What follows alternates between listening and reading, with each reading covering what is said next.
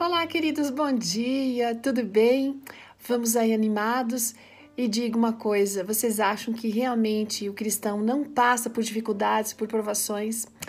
Olha a história da Mercedes Campos. Ela é viúva, trabalhou na Casa Publicadora Brasileira por 35 anos, tem três filhos e cinco netos. E ela vem contando já de cara aqui o que aconteceu com esses três filhos. A primeira filha, pensa bem, uma bebê recém-nascida, demorou cinco longos minutos para respirar. A gente sabe as consequências disso. O segundo, um garotinho, quando ele era juvenil, ele caiu de cabeça de uma altura de 4 metros, teve traumatismo craniano, gente. E a terceira filha, uma garotinha já com quase um ano e meio, contraiu meningite. A própria Mercedes teve um diagnóstico de câncer e o marido teve um infarto depois de algum tempo. Ora, este verso bíblico é muito verdadeiro. Nesse mundo vocês terão aflições. Isso não importa a época, né? Quando Mercedes era adolescente, gente, ela conheceu Jesus. Sabe aonde? No cinema. Por quê? Toda sexta-feira santa passava um filme de Paixão de Cristo lá no cinema da cidade dela e ela não perdia por nada. Ela tinha diz que um sofrimento muito grande quando ficava vendo o sofrimento de Jesus e ela ficava indignada com a atitude das pessoas que condenaram ele.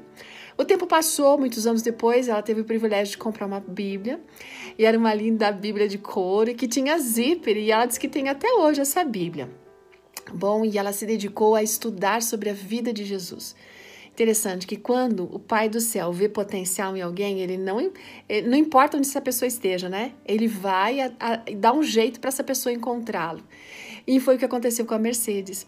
E até, gente, foi de tal maneira esse encontro e, e fez tanto efeito que ela diz que Deus permitiu que ela trabalhasse para ele por meio da Casa Explicadora Brasileira ali durante 35 anos. Bom, e você pode estar falando assim, mas e aqueles acontecimentos todos no, no, no começo, aqueles problemas todos com os filhos dela? Todos foram transformados em milagre, gente. Pode pensar nisso? Que maravilha. Deus seja louvado por isso. Olha, universitários inteligentes, nenhum deles teve algum tipo de problema com a mente, nada. Excelentes profissionais, filhos maravilhosos. Quanto ao esposo, bom, este faleceu, mas ela tem, a, ela pode dizer com toda segurança que na coroa do seu esposo tem uma estrela pelo menos, a dela, do batismo dela, porque foi por meio dele que ela chegou e entregou a vida a Cristo Jesus. Aí diz que um dia perguntaram para ela, sabe, Mercedes, como é que você conseguiu enfrentar tanta dor, tanto sofrimento, com tanta serenidade? Aí ela respondeu que era simples. ela assim, eu nunca estive sozinha.